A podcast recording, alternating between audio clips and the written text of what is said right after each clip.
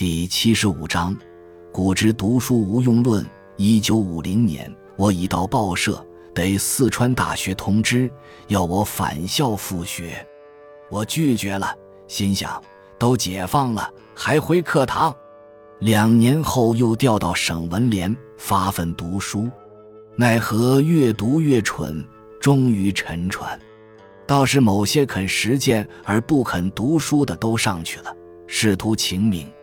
历次政治运动中的种种事实，促使读书无用论之形成。到一九六六年浩劫来临，此论乃真大悖。读书不但无用，而且有险，危及性命，或连家人。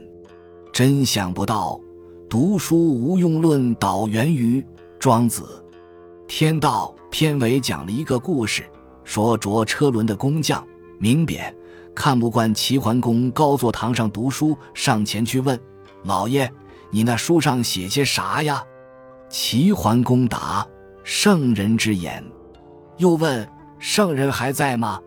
又答：“逝世多年了。”伦扁说：“老爷，你读的是古人的糟粕吗？”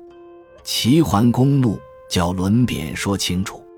伦扁说：“我是大老粗。”只董卓车轮，最关键的技巧，心头明白，没法说给徒弟。古人死了，最关键的心得便失传了。留下的书，你正在读的这一捆竹简，据我看，只能是一堆糟粕。本来嘛，既非邪，邪非角，由继而角，其间已隔两层，够远的了。六经不过是先王的鞋印，并非先王自身，读了未必有用。世人迷信书中有道，所以读书求道，道受崇敬，书也跟着受崇敬了。书不过写语言成文字而已，崇敬书又不如崇敬语言。语言受崇敬的原因，又全在所蕴藏的意思。可见，应该崇敬的仅仅是意思，意思的背后还有难以表达的玄妙。语言说不清楚，文字写不明白，却又正是最关键的东西。所谓妙不可言，指的就是这类东西。庄周在《天道》中不是书为珍贵，宣言说：“世虽贵之，我犹不足贵也。”公开同世俗唱反调。吊诡的是，读书既然无用，他做《庄子》三十三篇干啥？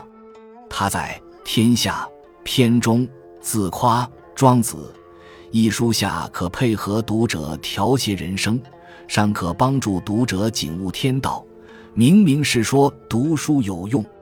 话说转来，那些说不清楚、写不明白最关键的东西，确实存在。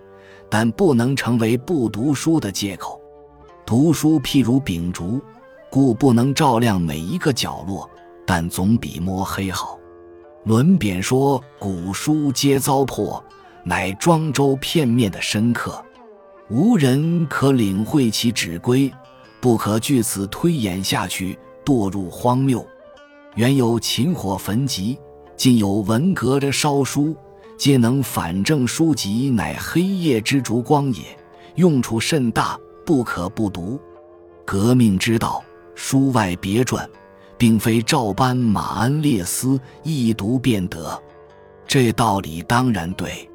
岂止革命，便是炒股，也不能死啃炒股学大纲。但是道理推到极端，变成荒谬。